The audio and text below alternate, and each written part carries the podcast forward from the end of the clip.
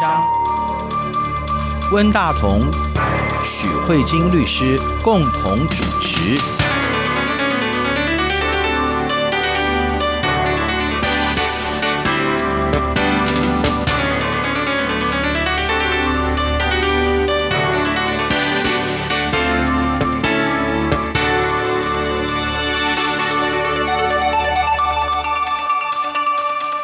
各位听众好，这里是中央广播电台两岸法律信箱，我是文大同。听众朋友大家好，我是许慧金许律师。许律师，两岸法律信箱这个节目哈，我们今天录到这边应该是最后一集了哈。那许律师节目央广还会继续播，不过会改了一个名称嘛哈。对。所以在我们央广还是可以继续听到许律师的这个节目。那我自己呢也会有新的节目，那我也会在我新的节目里面安排许律师上我的节目。耶、yeah，开心。是好。那不过这个两岸法律现象这个节目还是要跟各位听众。交代一下，这是我们这两三年来哈最后的一集嘛？对对，就是二零二零的最后一集。对对对，然后也是两岸法律现象我们两个合作的最后一集。对，OK，我知道许律师今天要跟我们介绍的这一个案例哈，平常人这个日常生活中，其实很多人会碰到的状况，就是你把账户借给别人啊，在台湾把账户借给别人，譬如说有些人呃，你去谋职。呃，新的老板就要求你说，你你把账户借我。有些人是因为基于牟利的问题啊，就是说账户借给我，我付你一些钱。那也有一些状态是，我有个朋友。他也把账户借给别人，那他为什么借给别人呢？是因为他借给的那个人呢，他是譬如说是大陆背景的人，他到台湾来暂时的，比如说没有身份，那没有身份呢，他就不可能在台湾的账户。嗯，可是他事实上他必须要有这个账户，要不然他非常不方便。然后我的朋友基于这种太信任这个从大陆来台湾暂时居留的朋友，他的一些困难，然后他也相信他的人格，所以他就。借给他了，嗯，所以我的意思是说，其实很多状况之下，有可能是出于道义，有可能是出于善良，也有可能出于牟利，啊，就是账户会借给别人，动机不一定，动机不一定，可是这是一个犯罪行为，对不对？就是很有可能会成为是个犯罪行为。嗯、对，今天我就想说，就是在我们的节目最后一集里面，跟大家分享一个就是最新的台湾的食物的发展，这样子，就是跟账户出借给别人有关的一个案例，这样子。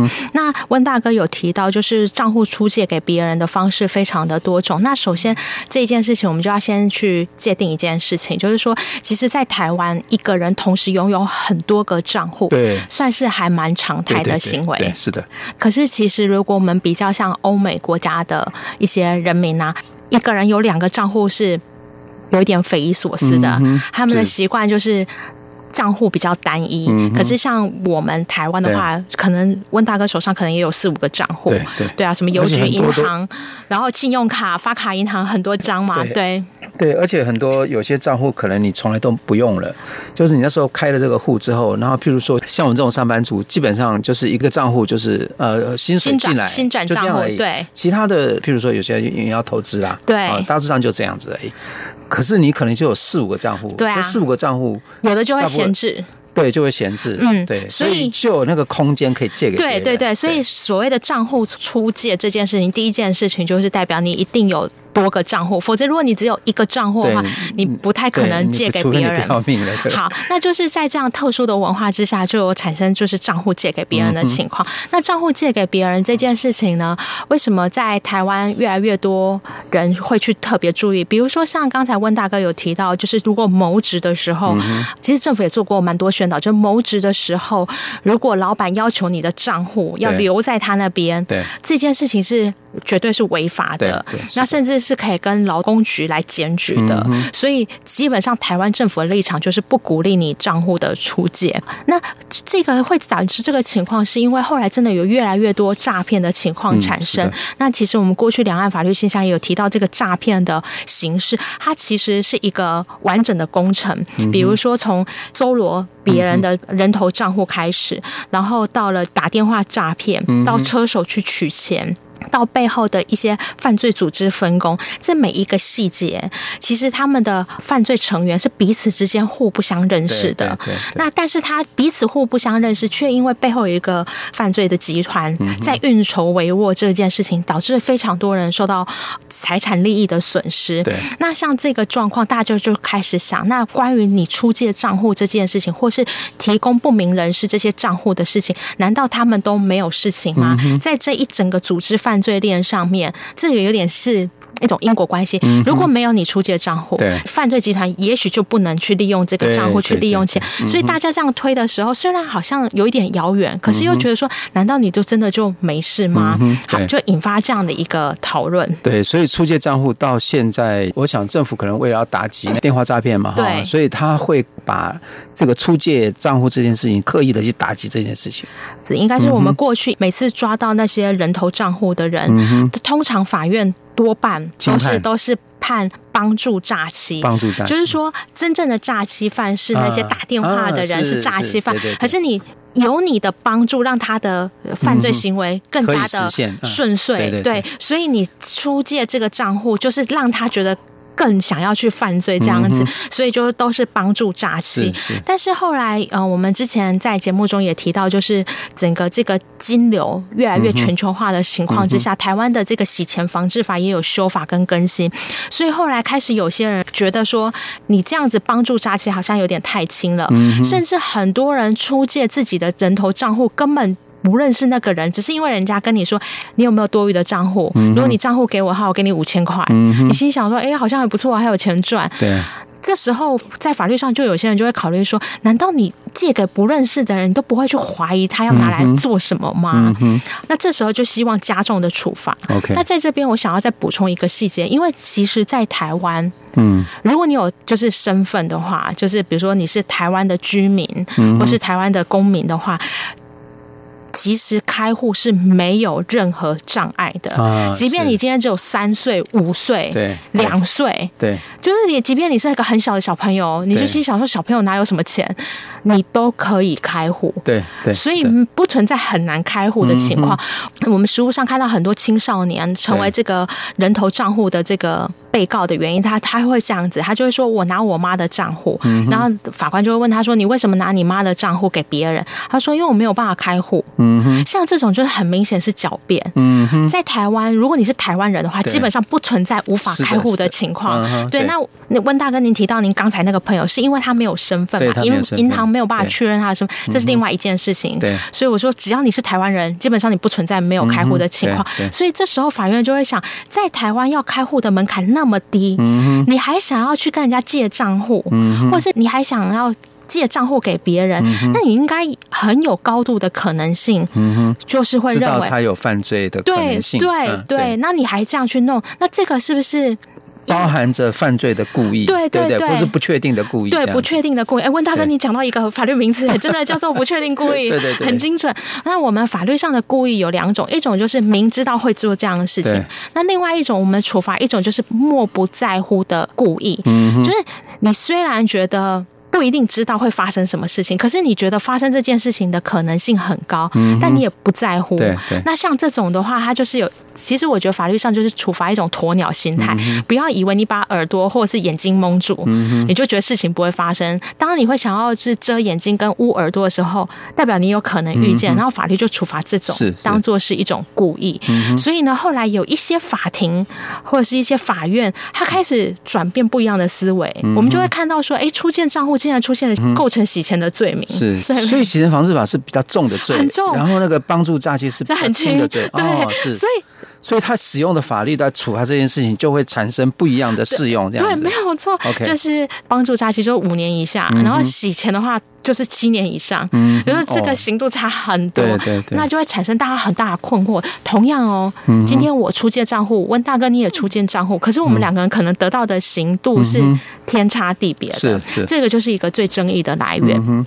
那这是关于台湾目前最新食物发展，为什么会有我们今天想要讨论的这个议题？嗯嗯嗯、那针对这样的议题的话，其实，在各级的法院有很多不一样的见解，嗯、很多地方法院或高等法院，大家就是开始进入一个战国时代。嗯、那我们之前也有跟听众朋友提到，就是台湾就是在废除这个判例制之后，以后我们怎么样去形塑我们的统一见解？嗯、因为一件事情，法院有两极化不同的看法，其实对人民来说是不是一件好事？对，你做事情变成没有一个法的安定感，嗯、那这个是违反一个法治国的原则。对对对，他让让他觉得说你我同样犯这个罪，为什么我是这个法条，你是那个法条？对，那以后案件进来法院以后，是不是就好像是去直角？嗯，就是他今天分到这个法官，你就是轻，比较倒霉。对对对，对，就是比谁比较倒霉或谁比较幸运，这其实不是一个依法治国的一个好现象。对对对，所以我们后来是用大法庭这个制度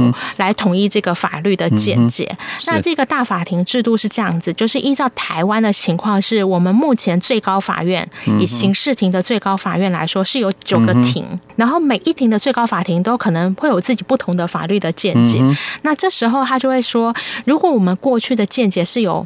不一样的地方，而需要统一的话，我们可以利用这个大法庭的制度来统一相关的法律见解。是，所以呢，这一次的这个法庭呢，其实就是针对这样的一个诈欺犯的状况，就是出借人头账户。受理这个法庭的这个刑庭第六庭的时候呢，他的律师就说：“我觉得关于出借账户是否构成洗钱的罪名，我希望这个法律的见解应该要被统一。在还没有统一之前，这个案子没有办法进行下去。”然后他就做了这个申请，是是是。然后这个第六庭的自己就心里想，哎，那是不是要来看呢？可是我们最高法院过去从来没有针对出借账户是不是构成洗钱表示过任何意见，所以最高法院既然没有表示过意见，可见就不存在歧义的现象。所以有的时候想说，那是不是要进入大法庭的制度？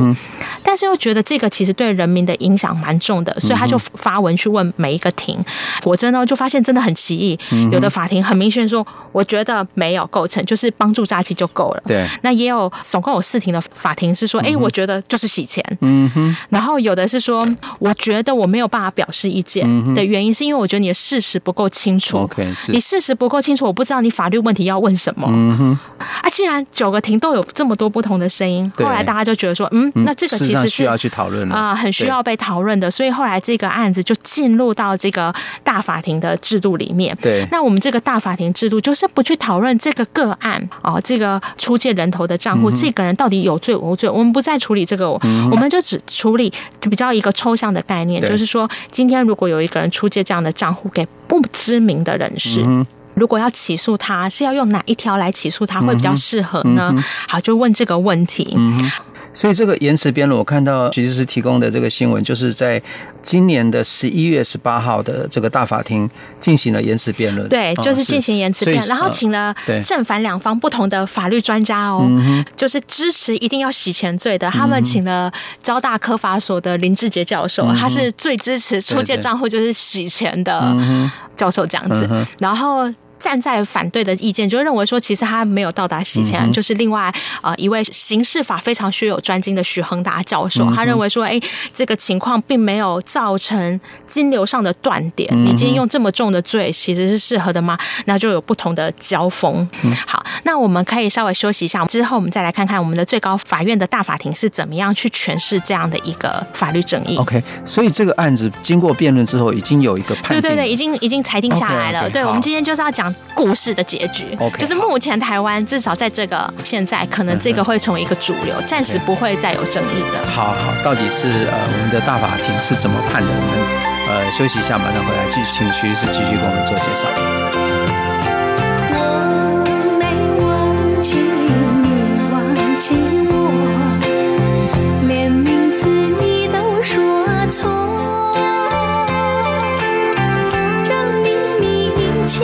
是在骗我看今天你怎么说。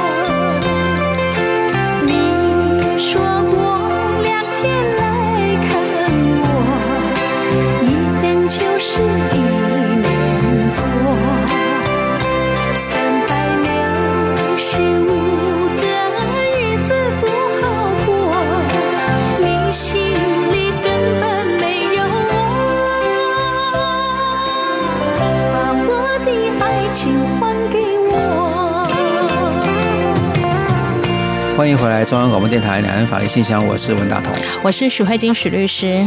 许律师刚才有介绍，在在今年十一月中旬的时候，最高法院的大法庭针对出借账户给不特定的人，是不是构成洗钱防治法，是不是要用这样的法律来判哈？啊，达成了一个裁定。好，那么呃，究竟这个延迟辩论是怎么进行的？然后最后又是他们怎么裁定的？那其实是呃，跟我们做比较具体的介绍。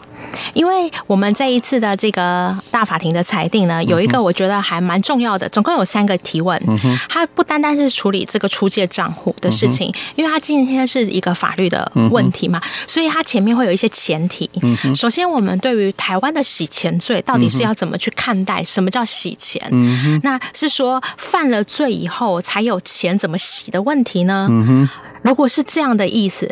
就是所谓的把脏钱洗成干净的钱，你如果是这么狭隘的洗钱，你就是前提就是一定要先有犯罪，才有后面的洗钱。对，那这件事情就会造成目前所有的法院的起义的争最核心的点。为什么？因为当你在出借账户的时候，其实还没有任何犯罪发生。对，所以所以如果是我们的洗钱罪认为是说你一定要先有个犯罪行为，才有后续的洗钱，那你出借账户根本。不会构成任何洗钱啊！对对，这时候就有些人会心想说：洗钱难道是这么狭隘的定义吗？那其实目前就是跟先跟听众朋友讲，就是说。依照目前整个国际潮流，对洗钱啊，不以特定犯罪已经发生为必要，因为以前台湾的法律是这样规定。那后来在洗钱防治法修法以后，我们的洗钱基本上已经不以特定的犯罪发生为必要。好，这是第一个事情。那这解决完第一个，就是什么时间点才会构成洗钱？就是犯罪发生前有可能构成洗钱，犯罪发生后也可能构成洗钱，所以它的时间点不会受你特定犯罪行为发生了没。好，那洗钱定义到底是什么？洗钱的定义其实就是金流，你会造成金流断点。哦，你有想要隐藏或掩饰特定犯罪的来源。以前是用处理赃物去看，现在的洗钱概念是金流有没有透明，叫做洗钱。是金流一旦不透明，就是构成洗钱。好，了解。对，所以今天如果你的钱从 A 账户到 B 账户，再转来转去，又转回来你这边，你说其实我也没有要。嗯，我只是好玩，我只是好玩，你就会发现，你很快就会接到银行的来电通知，问你这一笔钱作用是什么。对对对。所以现在的洗钱已经跟以前的洗钱的概念不一样，以前是洗赃物钱，现在不是，现在是从国际金流的健全体系来看，他希望呢金流是透明的。是。那这个金流是透明的也是非常重要，也成为这个大法庭的一个。等一下我们会介绍到一个很重要的观点。那接下来就是说，一般来说我们犯罪都是要。要对这个犯罪有一些概念。嗯哼，如果你不知道今天会发生犯罪的行为，就不能克你犯罪的情况嘛。那所以今天以出借账户来说，是不是在出借的人在那个当下他就知道已经预设看到有一个犯罪行为在产生？嗯，这一个部分确实很多人。不一定很清楚，可能内心会觉得怪怪的不舒服，说啊，我今天要出借账户给你，感觉一种不安的感觉。这个不安的感觉是犯罪的感觉吗？今天比如说我跟你说，哎，问大哥，我们今天认识这么久，主持节目这么久，你那个有一个空的账户，可不可以借我？借我用一下？你内心是会挣扎一下吗？对，可是我觉得我们感情这么好，对不对？对，有什么关系？哎呀，许律师，难道你账户不够用吗？对，你应该不会做坏事吧？对，好，那 温大哥，你这个怀疑跟不安的感觉，就是犯罪的感觉吗？其实这就是大法庭要问的第二个问题，就是说，当你今天出借账户的时候，你是已经知道说，今天比如说我今天已经安排了一个犯罪计划，温大哥，你有没有看到我的犯罪计划？还是你只是感觉隐隐约约的不安？嗯哼，然后这时候大法庭就有。提到我们刚才在节目中有提到，因为其实，在台湾账户的开立并没有那么困难，嗯、所以呢，如果你今天不问状况的部分的话，嗯、然后你就今天说好，那这个是不是要以看到你已经会有犯罪的情况，是不是要一定要明知，或者是说，虽然我不是那么百分之百确定，但我隐隐觉得不安，嗯、那我们的大法庭采的就是隐隐觉得不安，就算是。有故意，嗯哼，对，就是走不确定故意这一这个部分，因为以台湾的实物情况来说，确实开户没那么困难，所以他就会希望大家每个人要防范金融诈骗，应该要有一次这个防诈的意识。对，尤其是许律师，您刚刚有说到，就是说台湾在开户这么样的方便的状态之下，这个人要跟我借账户，我应当会觉得说，这个人他要这样做，一定有不可告人的。对啊，动机，还你应该好歹要问一下吧。然后你还把它借给他，我觉得这其实对我觉得这个裁定蛮合理的。对，这也是蛮合理的嘛。嗯、然后接下来就是说，那如果今天你把金融账户密码给不认识的人，那这样是不是就构成洗钱了？嗯、前面两个问题是说，一般的洗钱是不是要？犯罪发生了，另外一般的洗钱是不是以明知还是以故有故意就可以？那现在就回到具体个案的问题，说那如果我把提款卡跟密码都交给你来使用，那我是不是就构成洗钱？那我们的最高法院的大法庭他就讨论了，他说虽然这个情况是有点可恶，没有错，但是我们要回到洗钱防治法的概念，他是在追查金流。他说今天。就算被害者把钱汇到那个人头账户，嗯、这个金流查得到还查不到？查得到。他说查得到。他说，所以有没有造成金流的断点？他就说，其实这没有造成金流断点就可以查得到，所以呢，理论上呢就没有构成。这个洗钱的部分，当然这个地方有很多人不能接受。我们的大他的断点是说，他因为他是人头，不是他自己本人。对对，这他的断点是因为他是人头的关系。对对对对，就是你从另外一个角度看，这确实才变成断点，因为你叫叫到那人头一问摇头三不知，那就断点了嘛。对对对。可是啊，有的大法官就说，可是如果你这样子金流从 A 流到 B 这一块是可以追查得到，应该很快就才找到啦。你不能扣这个人头是。就是洗钱，那他说，但是也有考虑到，就是后续抓不到真正的主谋，所以他说，那你可能会构成帮助洗钱罪，呃、就是你不是洗钱罪。他说你不构成洗钱罪，但有构成帮助洗钱罪。那整体来说，这就是目前台湾的法律的。主要的见解就是说，从以前是帮助诈欺，对，然后到有些实务见解变成直接就是洗钱，到现在大法庭是比较倾向是帮助洗钱，帮助洗钱。对，那某种程度来说，就是刑责还是变重了。对，哦，所以有一种法条叫做帮助洗钱罪吗？没有，就是洗钱罪，比如说七年，然后帮助犯他是依照这个七年去减刑。OK，对对，他刑度会比 OK 哈正犯还要轻一点。洗钱罪，可是他是帮助帮助洗钱。对对对，就是这个是目前大。法庭的这个制度这样子，那其实我发现这个账户很多出借给别人这件事情啊，不单单是台湾，其实华人文化可能都有类似的。像我在看中国大陆的时候啊，其实他们也很多，政府也做了很多的宣导，就要说你说你账户不要借给别人，他们叫银行账号啊，就是你不要把自己的银行卡借给别人。我觉得在这一个部分，中国有还蛮多细致的讨论，虽然是在台湾比较少看到的。比如说，他们会先告诉你说，你其实已经违反跟银行的规定了。银行当初给你这个银行卡，就是希望你自己个人使用。所以，如果你交给别人的话，其实你对于银行已经违约了。所以，银行可以对你一些制裁。那而且你也影响到就是政府的法律规定。所以，你如果出借账户的话，在中国大陆不但是有刑事的责任哦，还有民事的责任，你还会收到一千块到五千块的人民币以上的罚款，还蛮重的哎。嗯，是。然后另外就是还有就是他们也是最高人民法院有做出一个约定，比如说今天呢，我是被害者，我把钱呢打入这个人头的款项温大哥你的账户，那因为温大哥你不知道你的朋友对你做了什么。不好的事情就拿你的账户去乱用，然后你今天被叫到法院来说，哦，我也不晓得这账户为什么会多了五千块，我也不晓得。他说，因为你就是有出借账户这件事情，所以呢，你本来就不应该做这件事情，所以到最后，如果你的朋友逃之夭夭没有钱了，你还是要得把他这五千块还我，对，你要一起负连带的赔偿责任。所以在这个部分，就希望透过民事上。除了犯罪以外，透过民事上再给民众一些压力。嗯、但是我们发现呢，其实这个另外有一种很常见出借账户的情况，在中国大陆最常做的是。很严重的犯罪行为，也要跟听众朋友分享。最常见的就是一种，就是说，温大哥啊，你那个账户借我，我把钱打进去给你，然后你开一张发票给我，让我走一下你的账户的钱，到最后你再帮我把钱转到我的公司的户头里面。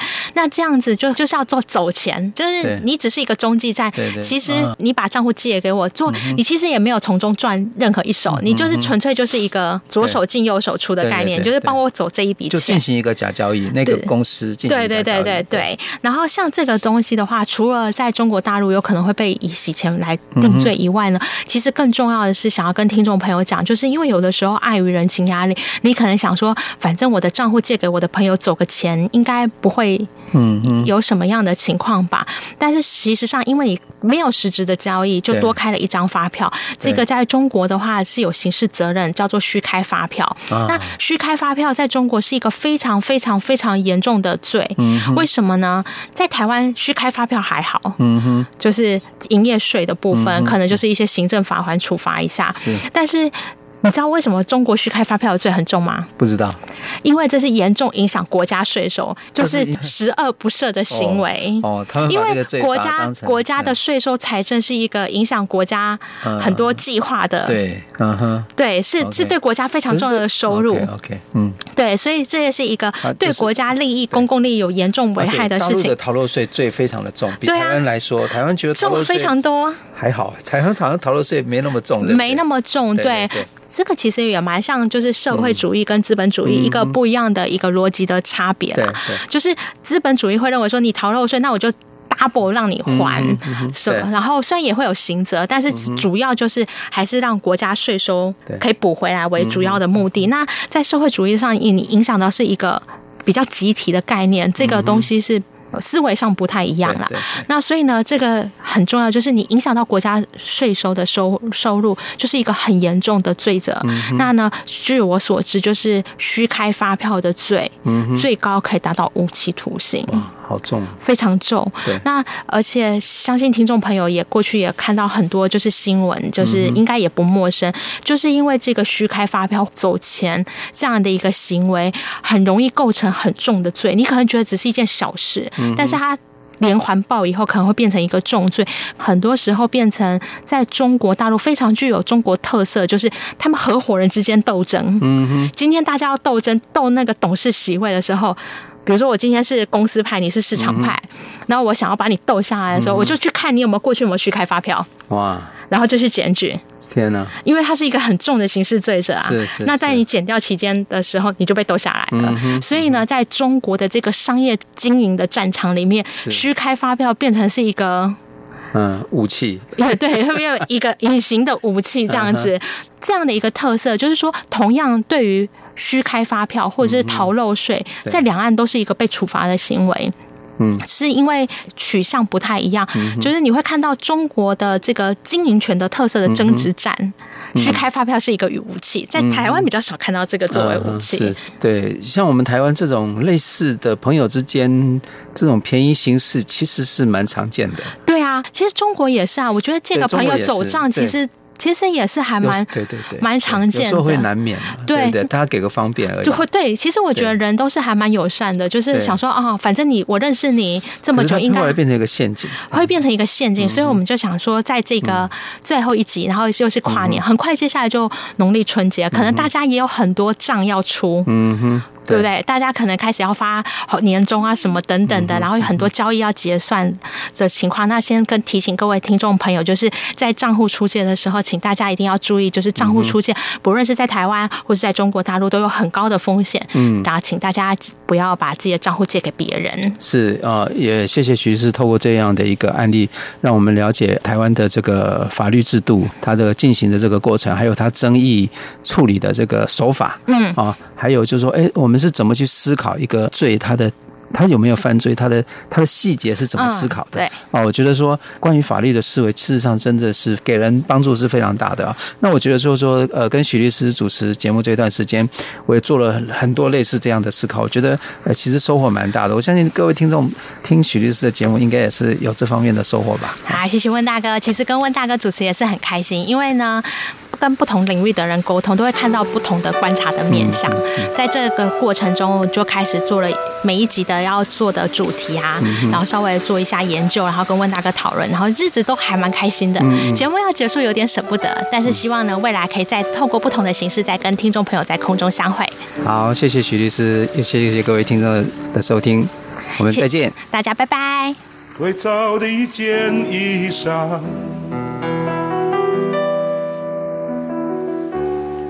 最早的一片呼唤，